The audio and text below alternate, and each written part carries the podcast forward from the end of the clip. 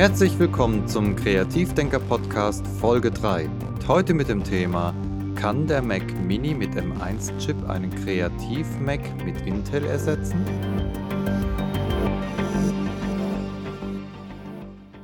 Ich habe mich lange mit den neuen Rechnern von Apple beschäftigt. In meinem letzten Podcast habe ich darüber berichtet, wie ich bei der Aktualisierung meiner aktuellen Hardware vorgehen werde und habe allen Kreativen, die es betrifft, einen Rat gegeben. Da ich aber von Natur aus neugierig bin und die Entwicklung sehr interessant finde, habe ich mir die Frage gestellt, ob ein Produktivrechner, der schon etwas älter ist, durch einen Mac Mini mit M1-Chip ersetzt werden könnte. Wahrscheinlich habt ihr selbst die ganzen Benchmark-Tests verfolgt und gesehen und die Performance ist beeindruckend. Doch sind diese Benchmark-Tests auch wirklich realitätsnah genug, um eine Aussage zu treffen über die tägliche Arbeit? Hm. Ich habe mir also nach langer Überlegung einen Mac Mini bestellt. 16 GB RAM, 1 TB Festplatte. Also die Vollausstattung, bis auf die SSD-Festplatte. Diesen lasse ich gegen meine bestehenden Produktionsrechner antreten. Der Vergleich ist nicht ganz fair, denn meine drei Produktivrechner laufen alle noch auf Catalina, während der M1 Mac Mini schon mit Big Sur ausgeliefert wurde. Das heißt, eine neue Hardware mit neuem System tritt gegen alte Hardware mit altem System an. Der Test ist insofern nicht ganz fair, da einiges an Software gar nicht auf für die neuen Chips von Apple umgestellt wurde. Rosetta 2 spielt hier also eine große Rolle. Das heißt, viele Arbeiten laufen sozusagen in einer virtuellen Umgebung und dadurch gibt es schon einen Leistungseinbruch. Also, den Rechner in die Hand nehmen und ab ins Testcenter und erstmal eine Bestandsaufnahme. Meine Testprobanden. Zu Hause im Homeoffice habe ich einen Mac Pro Late 2013, eine schwarze Tonne. 6 Kern-Serverprozessoren Intel Xeon 3,5 GHz, 32 GB RAM, zwei Radeon Fire Pro 500 Grafikkarten mit je 3 GB RAM und eine TB SSD Festplatte. Im Büro habe ich einen iMac Late 2017 Retina 5K 27 Zoll.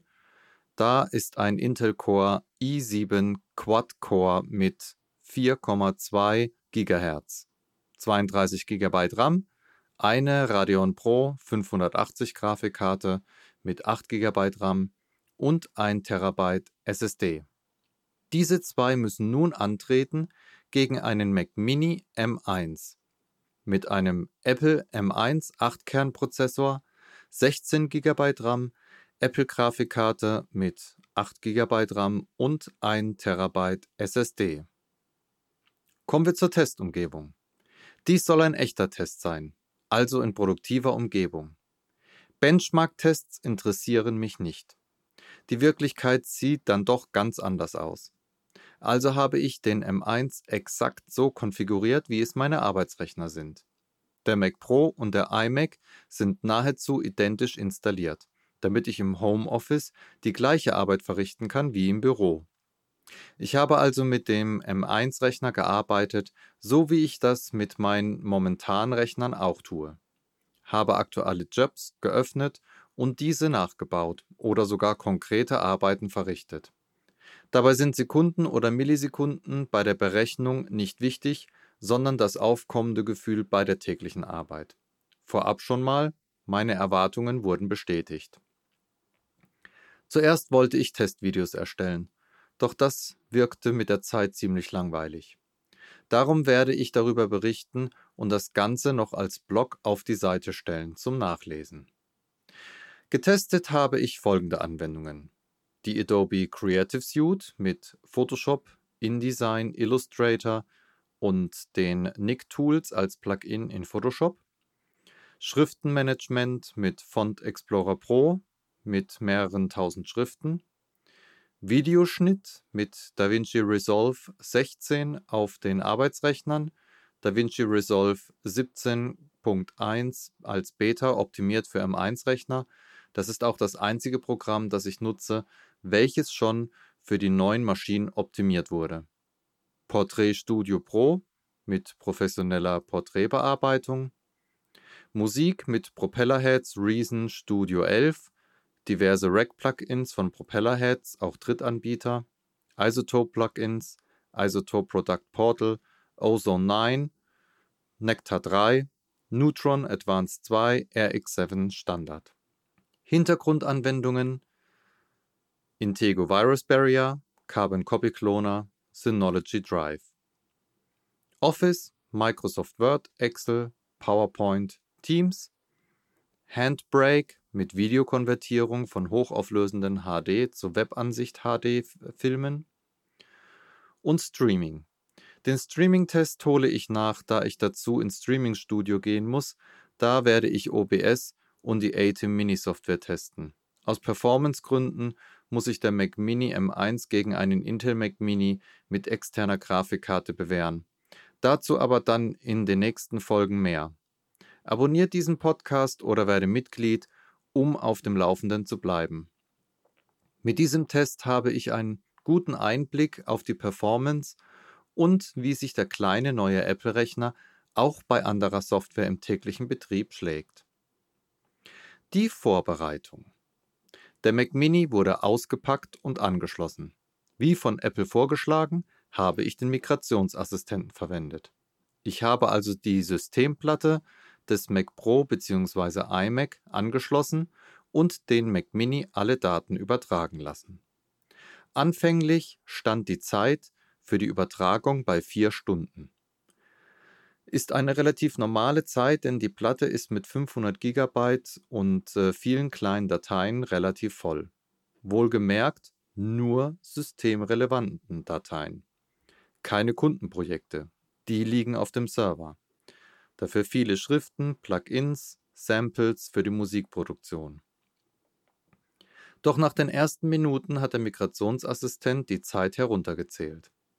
Die Daten wurden von einer SSD über USB 3 übertragen und der Mac Mini hat die ganzen knapp 450 MB pro Sekunde ausgenutzt. Nach circa 20 Minuten war der Mac Mini installiert, eingerichtet und fertig für den produktiven Alltag. Hierzu muss ich noch sagen, dass es für ein System immer besser ist, alles neu zu installieren, da man keinen Datenmüll mit rüberzieht und der Rechner so seine volle Performance entfalten kann. Doch wenn es eben um schnelle Produktivität geht, ist der Migrationsassistent eine tolle Hilfe. Das Aufsetzen und Installieren aller Programme und Tools hätte mich mehr als einen Tag gekostet. Und es ist so ein echter Live-Test, so wie es viele User machen würden. Der Neustart. Fangen wir mit dem Neustart an. Alle drei Rechner starten ziemlich flott, selbst der sieben Jahre alte Mac Pro. Der hat sich am meisten Zeit gelassen, liegt aber auch daran, dass am Mac Pro mehrere externe Festplatten angeschlossen sind. Beim Neustart sprechen wir hier von wenigen Sekunden. Die fallen also nicht wirklich ins Gewicht. Durch die vielen Programme und Daten, die jetzt auf dem Mac Mini sind, hat dieser auch nach dem Einloggen des Benutzers eine gute Zeit benötigt, bis das System vollkommen einsatzfähig war. Die Hintergrunddienste waren allerdings schnell geladen. Font Explorer, Virenscanner und Synology Drive waren unverzüglich da. Schnell, ziemlich schnell. Das hat sich extrem gut angefühlt. Adobe Creative Suite Photoshop Eins meiner Lieblingsprogramme, mit denen ich hauptsächlich arbeiten muss für die Bildbearbeitung. Adobe läuft noch unter Rosetta 2. Das heißt, beim ersten Start muss Big Sur erstmal etwas arbeiten, bis Photoshop oder andere Programme laufen. Nach dem ersten Start habe ich das Programm wieder geschlossen und neu gestartet. Der zweite Start ist dann schneller. Gefühlt habe ich keine sehr großen Unterschiede. Der Mac Pro hat am längsten benötigt, war aber nicht wirklich störend bei der täglichen Arbeit. Trotz Rosetta 2 war Photoshop doch relativ schnell einsatzfähig. Das war sehr erfreulich. In den Voreinstellungen wird die Grafikkarte erkannt und ich kann auf alle Geschwindigkeitsvorteile zugreifen, damit auch Funktionen wie Verflüssigen funktionieren. Mein erster Test war das Öffnen eines hochauflösenden Bildes und dieses zu bearbeiten. Ich habe einen Kundenjob, eine Außenwerbung geöffnet. Mit 6 x 2 Meter bei 120 dpi hat diese Datei mit mehreren Ebenen und Einstellungsebenen eine Größe von ca. 1,6 GB. Alle drei Rechner haben die Datei gefühlt gleich schnell geöffnet. Der iMac war einen Ticken schneller. Wie gesagt, mir kommt es hier nicht auf die eine oder andere Sekunde an. Hier waren für mich alle drei Rechner relativ gleich. Die Ebenen wurden mit Ebenenmasken bearbeitet.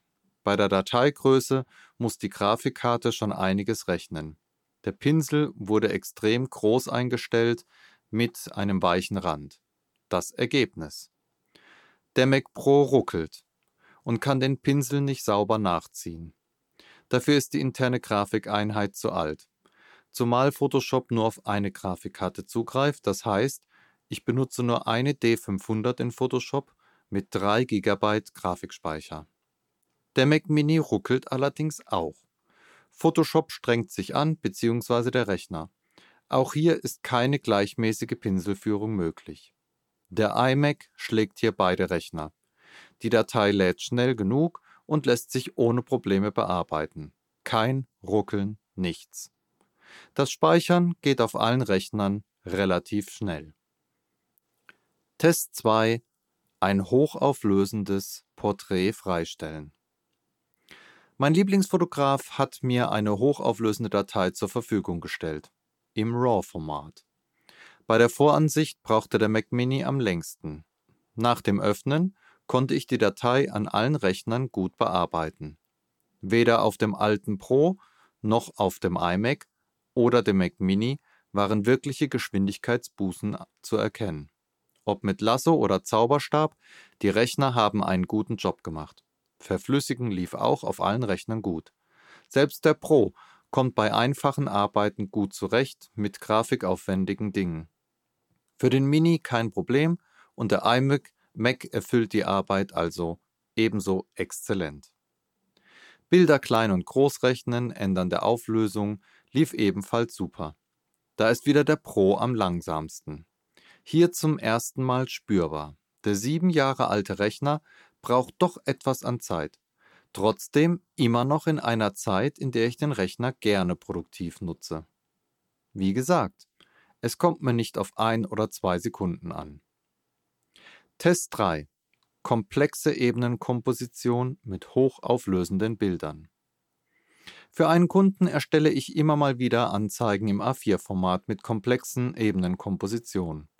Bearbeitung in Nicktools, welche ein hervorragendes Plugin zur Farbanpassung ist, und viele Ebenen, um das entsprechende Bild den Look und Feel zu geben, den sich der Kunde wünscht. Darunter einige Smart-Ebenen, der Pro hat da doch ein wenig zu schaffen. Doch auch hier kann ich noch normal arbeiten. Fühlt sich an wie mit leicht angezogener Handbremse. Der Mac Mini macht das schneller, aber nicht wirklich sehr viel schneller. Der iMac ist wieder der schnellste und erledigt die Arbeit mit Bravour. Test 4 Ebenenkomposition mit Effekten. Als nächsten Test habe ich die Datei Photo to Comic geöffnet. Ihr findet die Datei als Download auf der Kreativdenker-Seite mit entsprechenden Tutorials. Ein Doppelklick auf die Smart-Ebene zum Austausch des Bildes und wieder Schließen dieser werden diverse Effekte, Filter und Einstellungsebenen angewendet. Der Mac Pro und der Mac Mini sind relativ gleich schnell. Der iMac schlägt beide Rechner wieder. Nächster Test: Großformatbild mit Nicktools in Schwarz-Weiß ändern. Für einen Kunden hatte ich Bilder für eine Ausstellung im Großformat nach seinen Vorgaben in ein künstlerisches Schwarz-Weiß-Bild umgewandelt. Dazu habe ich die Nicktools verwendet. Diese wurden auf allen Rechnern ohne Probleme geöffnet. Das Besondere an dieser Datei, in den Nicktools habe ich mehrere hundert Arbeitspunkte gesetzt, um Teilbereiche in Schwarz-Weiß herauszuarbeiten. Auf allen Rechnern lief die Bearbeitung der Kontrollpunkte flott. Auch hier war der Mac Mini minimal dem Pro überlegen. Allerdings kaum merkbar. Der iMac war wieder am schnellsten. Test 6 komplexes Skript zur Erstellung einer Sketchzeichnung aus einem Foto. Ich habe ein 300 dpi RGB-Bild geöffnet mit 40 cm Breite und ein aufwendiges Skript laufen lassen. Das Skript wandelt dabei ein Foto in Photoshop in eine Sketch-Handzeichnung um. Der Pro hat circa drei Minuten benötigt. Der Mac Mini war nicht viel schneller, hat dafür zwei Anläufe gebraucht. Photoshop ist abgestürzt beim ersten Mal. Der iMac war knapp in zwei Minuten mit der Ausgabe fertig. Auch hier nicht wirklich ein großer Unterschied. Auf Photoshop bezogen war der iMac der schnellste Rechner, obwohl dieser schon zwei Jahre alt ist. Aber wie gesagt, Photoshop lief unter Rosetta 2 auf dem Mac Mini. Das Ergebnis kann bei einer vollständigen Version schon wieder anders aussehen. Trotz der sieben Jahre bin ich immer wieder überrascht, wie flott der Pro immer noch ist. Der Mac Mini läuft gut und macht einen guten Job. Das war bei den Vorgängermodellen mit Intel-Chip nicht so gut im Vergleich. Illustrator. In Illustrator habe ich neben normalen Grafikarbeiten für Logos und Schrift eine Großformatkomposition aus Fotos und komplexen Pfaden geöffnet und bearbeitet. Kurzum, alle drei Rechner waren gleich schnell. Der Mac Mini macht auch unter Illustrator einen guten Job für die tägliche Arbeit. Ich nutze Illustrator allerdings hauptsächlich zum Bearbeiten einfacher Vektoren und Logos und selten für komplexe Illustrationen. Da nutze ich dann mittlerweile mein iPad mit Procreate. InDesign. Als Testdatei dient eine interne Firmenzeitschrift eines Kunden. Mit knapp 40 Seiten als Doppelseiten angelegt, mit Bildern in InDesign vergrößert und verkleinert, mit 300 dpi CMYK, mehreren Schriften, ist diese Datei ein herkömmliches Standardprodukt. Wie bei Illustrator habe ich an allen drei Rechnern nichts auszusetzen. Der iMac ist wieder am produktivsten. Der Mac Mini macht trotzdem eine sehr gute Figur. Also auch für Standard-Grafikarbeiten in InDesign ist der Mac Mini gut brauchbar und das eben unter Rosetta 2. Trotz der sieben Jahre und der betagten Grafikkarte läuft selbst der Mac Pro noch zügig mit. Hätte ich damals die D700 Grafikkarten geholt, dann wäre ich jetzt wahrscheinlich etwas beruhigter. Man merkt aber dem Mac Pro bei der ein oder anderen grafiklastigen Arbeit die kleinere Grafikkarte an und sein Alter. Fazit: Ein alter Rechner muss noch nicht unbedingt ersetzt werden. Wenn Adobe die Programme für die M1-Maschinen zur Verfügung stellt, wird wohl der Pro am langsamsten sein. Jetzt ist aber alles noch gut und es gibt keinen Grund für einen Wechsel. Wer jetzt anfängt und wenig komplexe und somit rechenintensive Arbeiten verrichtet, kann ohne Probleme einen M1-Rechner kaufen. Adobe läuft gut, trotz Rosetta 2. Ist der Rechner zudem nicht vollgepackt mit anderer Software, ist der Mac Mini wirklich eine Alternative. Persönlich würde ich warten, bis der erste iMac mit M-Chip auf den Markt kommt, denn 16 GB sind doch ein bisschen zu wenig. Da merkt man dem Mac Pro die 32 GB an. Da, wo es auf Speicher ankommt, hat der Mac Pro dem Mac Mini doch noch ein klein bisschen die Nase vorn. Nächster Test. Schriftenmanagement mit Font Explorer Pro. Ohne Schriftenmanagement-Software läuft bei mir nichts. Ich habe im Laufe der Zeit einfach zu viele Schriften gekauft. Font Explorer Pro ist dabei das Programm meiner Wahl. Auch hier nur als Intel-Version. Also läuft auch diese Version auf dem Mac Mini unter Rosetta 2. Font Explorer verwaltet mehrere tausend Schriften, wobei nur ein paar hundert geöffnet sind. Der Mac Pro ist am langsamsten, braucht am längsten bei der Vorschau und um das Programm zu öffnen. Die Schriften in Echtzeit durchzusuchen ist mühselig, wenn man alle Schriften in der Vorschau ansehen möchte. Der iMac benötigt ebenfalls ein wenig Zeit, bis die Software geöffnet ist. Das Durchschauen geht schneller und flüssiger, bis auf sehr aufwendige Schriften. Da benötigt der iMac eine kleine Denkpause. Der Mac Mini überrascht. Font Explorer öffnet sofort. Rasend schnell kann ich durch die Schriftenbibliothek durchscrollen und in Echtzeit die Schriften ansehen. Aktivieren und Deaktivieren geht ebenfalls schnell und das virtualisiert und nicht nativ. Wow, das hat mich wirklich beeindruckt. Kommen wir zum nächsten Test. Die Königsdisziplin Videoschnitt mit DaVinci Resolve. Das ist mein Lieblingstest, auf den habe ich am meisten gewartet. DaVinci Resolve Videoschnitt. Da erwarte ich doch viel vom Mac Mini, schließlich ist die Software für den neuen Chip angepasst. Komplexe Arbeiten gehen auf dem Pro nicht mehr so gut. Dazu nutze ich den iMac. Die Grafikkarte ist da einfach besser. Obwohl der Mac Pro zwei Grafikkarten hat, hatten, haben diese aber zusammen nur 6 GB und in dem iMac ist eben eine 8 GB Grafikkarte. Für richtig schnellen Boost könnte ich meine externe Grafikkarte am iMac nutzen. Diese lasse ich für den Test aber aus. Test 1 Video mit einfachen OpenX-Effekten. Ich öffne eine Videodatei, die aus mehreren Teilvideos besteht. Alle Teilvideos haben einen OpenFX-Effekt aus der Standard-Effektbibliothek von DaVinci Resolve. Eine Musikspur ist auch noch hinzugefügt. Der Mac Pro das Video lässt sich nicht richtig gut in Echtzeit bearbeiten und abspielen. Der sieben Jahre alte Rechner kann die OpenFX-Effekte nicht rendern und ruckelt. Das Vorabrendern mit herabgesetzter Auflösung dauert lange, sehr lange. Es macht keinen Spaß, die Datei zu bearbeiten. Das Rendern und Exportieren in eine MOV-Datei dauert ebenfalls lange. Die Grafikkarte ist zu klein, zu alt, zu langsam der iMac. Hier läuft alles wie am Schnürchen. Ich brauche nicht zwischenrendern zu lassen. Ich kann in Echtzeit das Video bearbeiten inklusive der Effekte. Das Rendern benötigt wieder ein wenig Zeit, ist aber um einiges schneller auf dem, als auf dem Pro. Auch brauche ich die Datei nicht zwischenrendern zu lassen, um die Effekte beim Bearbeiten zu sehen. Der iMac macht das wirklich hervorragend. Obwohl hier eigentlich für den Videoschnitt nicht gerade die beste Grafikkarte am Laufen ist. Deswegen habe ich ja noch eine externe Grafikeinheit an diesen Rechner angeschlossen. Der Mac Mini mit M1-Chip. Jetzt wird es spannend.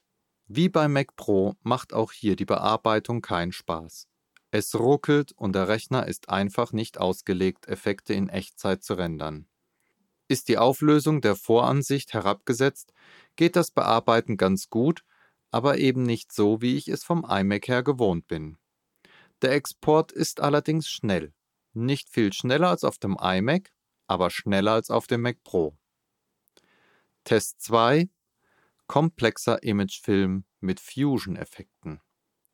Nun wird es richtig spannend. Wer DaVinci Resolve kennt, der weiß, Fusion-Effekte sind leistungshungrige Arbeiten, die ein Videoschnittprogramm bewältigen muss. Nicht ohne Grund sagt Blackmagic, DaVinci sollte mit mindestens 32 GB RAM laufen. Hier haben wir den ersten Haken. Mein iMac und der Mac Pro haben 32 GB RAM, der M1-Chip nicht. Ich habe einen komplexen Imagefilm geöffnet. Es sind mehrere komplexe Fusion-Effekte im Hintergrund am Laufen. Den Link zum Video findet ihr im Blog. Ein Logo wird über Partikel eingeblendet.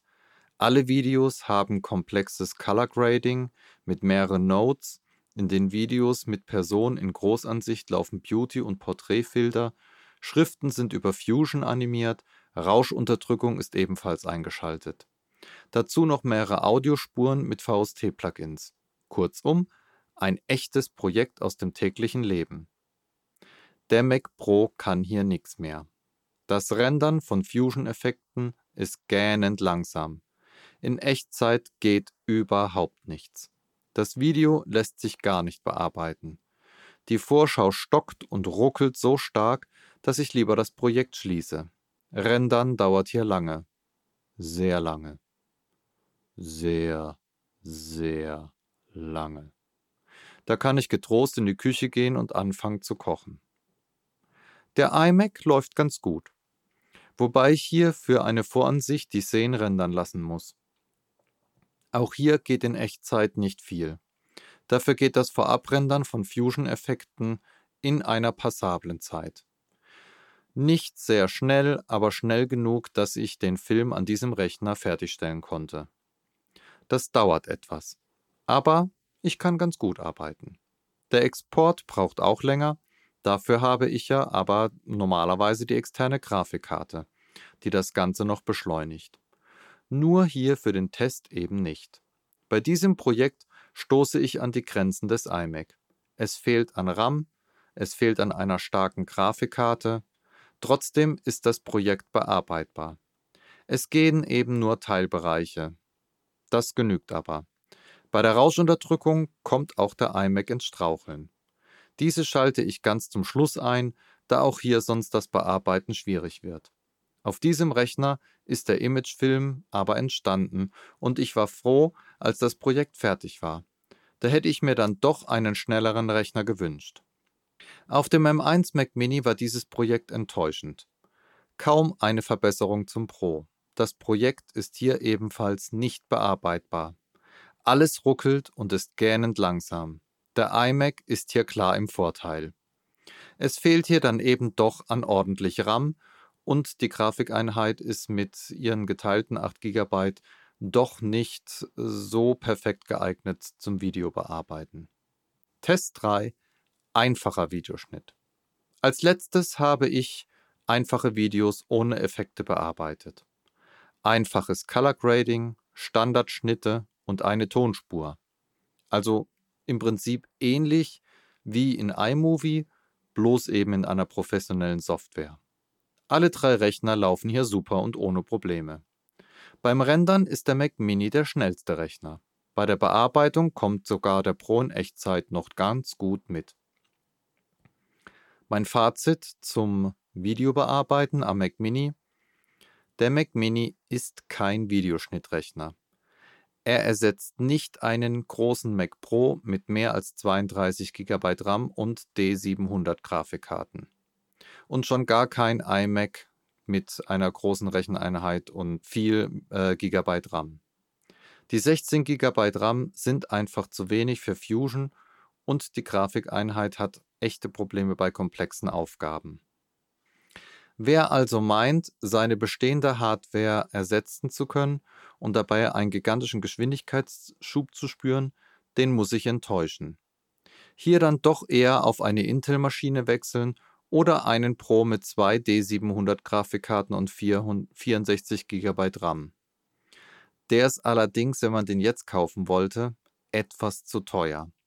Dann doch zu einem iMac greifen. Das wird sich aber ändern, wenn die Pro-Maschinen von Apple kommen. Leichtes Color Grading und normaler Videoschnitt ist aber kein Problem. Allerdings habe ich da auch nicht wirklich das Potenzial von DaVinci Resolve genutzt, sondern nur das, was auch mit iMovie möglich wäre, nur eben präziser und professioneller. Portrait Studio Pro Für professionelle Porträtbearbeitung nutze ich Portrait Studio Pro. Es bietet jedoch einige Funktionen, die Photoshop nicht so gut kann. Da bin ich schneller und kann auch nachschminken. Der Feinschliff erfolgt dann allerdings wieder in Photoshop. Ich öffne ein hochauflösendes Porträt. Der Mac Pro benötigt seine Zeit bei der Analyse des Bildes. Das Anpassen der Gesichtsmerkmale ist etwas schwierig, da sich die Punkte nicht so gut in Echtzeit anpassen lassen. Die Nachbearbeitung geht ganz gut, benötigt aber seine Zeit. Die Slider für das Make-up und die Gesichtszüge sollten nicht zu schnell gezogen werden. Der iMac dagegen ist flott. Alles läuft flüssig und gut. Ich kann zügig arbeiten und verschiedene Versionen ausprobieren. Von der Analyse des Gesichts bis zur Veränderung der Gesichtszüge oder Farben habe ich nichts auszusetzen. Auch der Mac Mini läuft flüssig trotz Rosetta 2 Übersetzung. Manche Bereiche sind ein wenig langsamer als auf dem iMac, trotzdem kann man ganz gut mit dem Programm arbeiten. Portrait Studio Pro läuft also gut und ist für die tägliche Arbeit durchaus zu gebrauchen. Nicht perfekt, aber gut. Der Pro ist zwar am langsamsten, kann aber trotzdem noch ganz gut mithalten. Macht halt nicht ganz so viel Spaß und ich bin deutlich unproduktiver. Der iMac gewinnt wieder. liegt aber auch daran, dass das Programm eben noch nicht für die M1-Chips übersetzt wurde. Der nächste spannende Punkt Musikproduktion. Als Testdatei öffne ich ein Stück meines letzten Albums.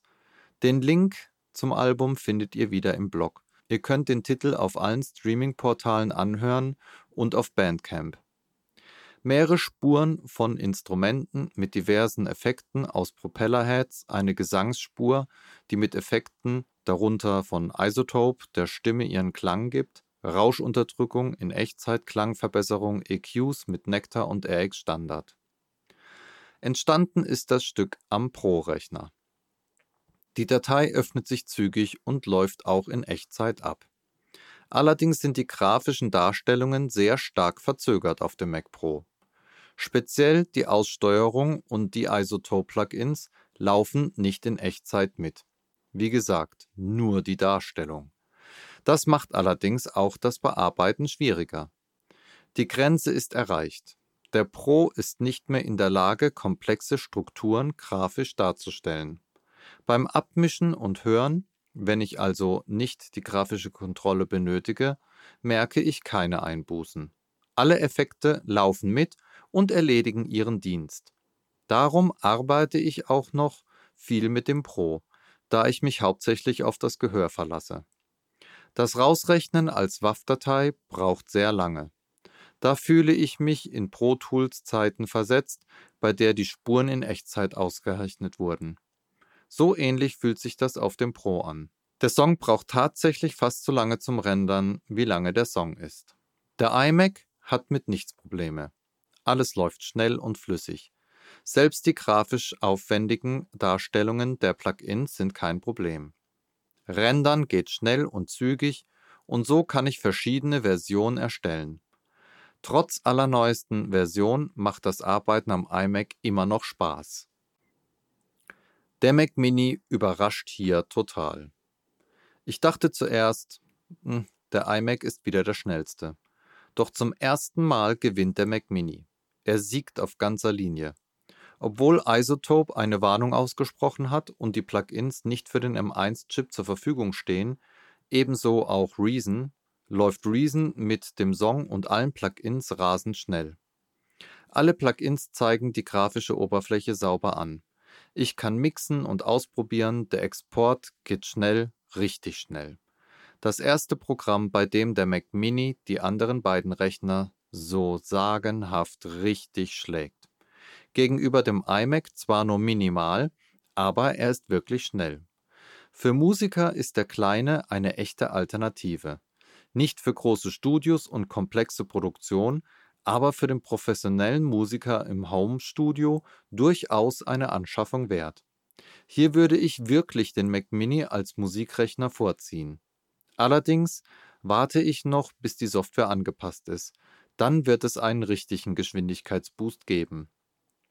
Mir sind keine Fehler oder Probleme bei der Bearbeitung aufgefallen. Auch Ozone lief auf dem Mac Mini super. Ozone lief aber auch schon auf dem Mac Pro und dem iMac super. Ozone nutze ich als Standalone-Programm, um einen finalen Mix zu erstellen. Die Hintergrundanwendungen Virus Barrier, Carbon Copy Cloner, laufen auf, dem, auf allen Rechnern super. Ich merke keinen Unterschied. Sie erledigen ihren Dienst im Hintergrund. Synology Drive konnte ich auf dem Mac Mini nicht richtig testen, da die Server mit den beiden anderen Rechnern verknüpft sind. Der Mac Mini kommt aber gut mit den anderen Hintergrundaufgaben zurecht. Und auch sonst. Photoshop zu öffnen und im Hintergrund die Platte und das Netzwerk auf Viren zu überprüfen, ist für den Kleinen überhaupt kein Problem. Office. Microsoft. Kommen wir zu Microsoft Office. Leider ist Microsoft Office auch in meinem Job ein Muss. Warum leider? Ich bin in Office nicht ganz so fit wie in anderen Programmen, benötige es aber, um diverse Dokumente vom Kunden zu öffnen und weiter zu verarbeiten. Der einzige Unterschied ist PowerPoint. Da bin ich richtig gut, kenne ich mich gut aus und erstelle für meine Kunden entsprechende Präsentationen. Der Mac Pro und iMac kommen mit Microsoft super zurecht. Der iMac sowieso. Egal was ich mache, Alles läuft zügig und schnell. Selbst aufwendige PowerPoint-Dateien laufen noch relativ gut auf dem Pro und lassen sich bearbeiten. Trotzdem arbeite ich lieber auf dem iMac damit. Jetzt der Mac Mini. Auch hier braucht das erste Öffnen etwas Zeit wegen Rosetta 2. Danach gibt es keine Probleme. Schnell und zügig macht Office, was es tun soll. Hier gibt es für mich keinen großen Unterschied zu bemerken. Handbrake. Wer sich mit Videos beschäftigt, der kennt die kostenlose Software Handbrake. Handbrake nutze ich, um große Videodateien zu komprimieren oder umzurechnen. Handbrake ist da ein wirklich super Programm. Das Programm nutzt dabei alle Ressourcen, die der Rechner zur Verfügung stellt. Wer also in Handbrake ein äh, Video konvertiert, sollte nichts anderes mehr tun. Das betrifft allerdings auch das Rausrendern von Videos aus DaVinci Resolve oder einem Musikprogramm wie Propeller Has Reason. Das ist ganz normal. Ich habe ein elfminütiges Video geöffnet und konvertiert. Von Full HD MOV auf Full HD MP4 für Web. Handbrake macht da mal eben aus 2,5 GB 600 MB ohne großen Qualitätsverlust. Der Mac Pro braucht lange. Wieder sehr lange. Der iMac ist schneller, sehr viel schneller. Und der Mac Mini? Jetzt bin ich ja mal gespannt.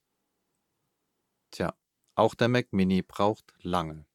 Sehr lange. Das mag sein, dass Handbrake eben für den M1-Chip noch nicht übersetzt wurde. Der iMac ist somit der schnellste von allen. Da die Konvertierung aber sowieso nicht gestört werden sollte, kann ich auch ein paar Minuten länger warten, wobei gerade bei unterschiedlichen Kompressionseinstellungen hier es äh, schön ist, wenn die Komprimierung relativ schnell vonstatten geht. So kann ich die verschiedenen Versionen nämlich dann auch nebeneinander testen. So, ich bin eigentlich durch mit meinem Test. Ich habe also eine ganze Woche mit allen drei Rechnern unterschiedliche Arbeiten verrichtet, beziehungsweise auf allen drei Rechnern die gleiche Arbeit immer wiederholt. Der Test ist somit fertig. Den Mac Mini habe ich zum Familienrechner de degradiert. Als Produktionsmaschine mit vielen Programmen ist dieser Rechner noch nicht geeignet. Für mich zumindest. Für bestimmte Tätigkeiten ist der kleine aber schon durchaus zu gebrauchen. Ein Profi, der Bilder bearbeitet und nicht zu komplexe Grafikarbeiten erledigt, wird glücklich sein. Webanwendungen habe ich nicht getestet, da diese nicht viel Performance benötigen. Für Programmierarbeiten von Webseiten also ist der Mac Mini ein Profigerät. Davon gehe ich jetzt mal aus. Im Allgemeinen fällt auf, dass der Rechner sich sehr gut bedienen lässt. Er startet schnell, die Fenster öffnen sich schnell und der Browser ist, oh my God, der Turbo schlechthin. Musizieren macht Spaß am Mac Mini. Selbst komplexe Kompositionen sind kein Problem. Videoschnitt ist ein absolutes No-Go noch. Für Grafikdesigner ist der Mac Mini eine Alternative, sofern die Arbeiten ebenfalls nicht zu komplex sind.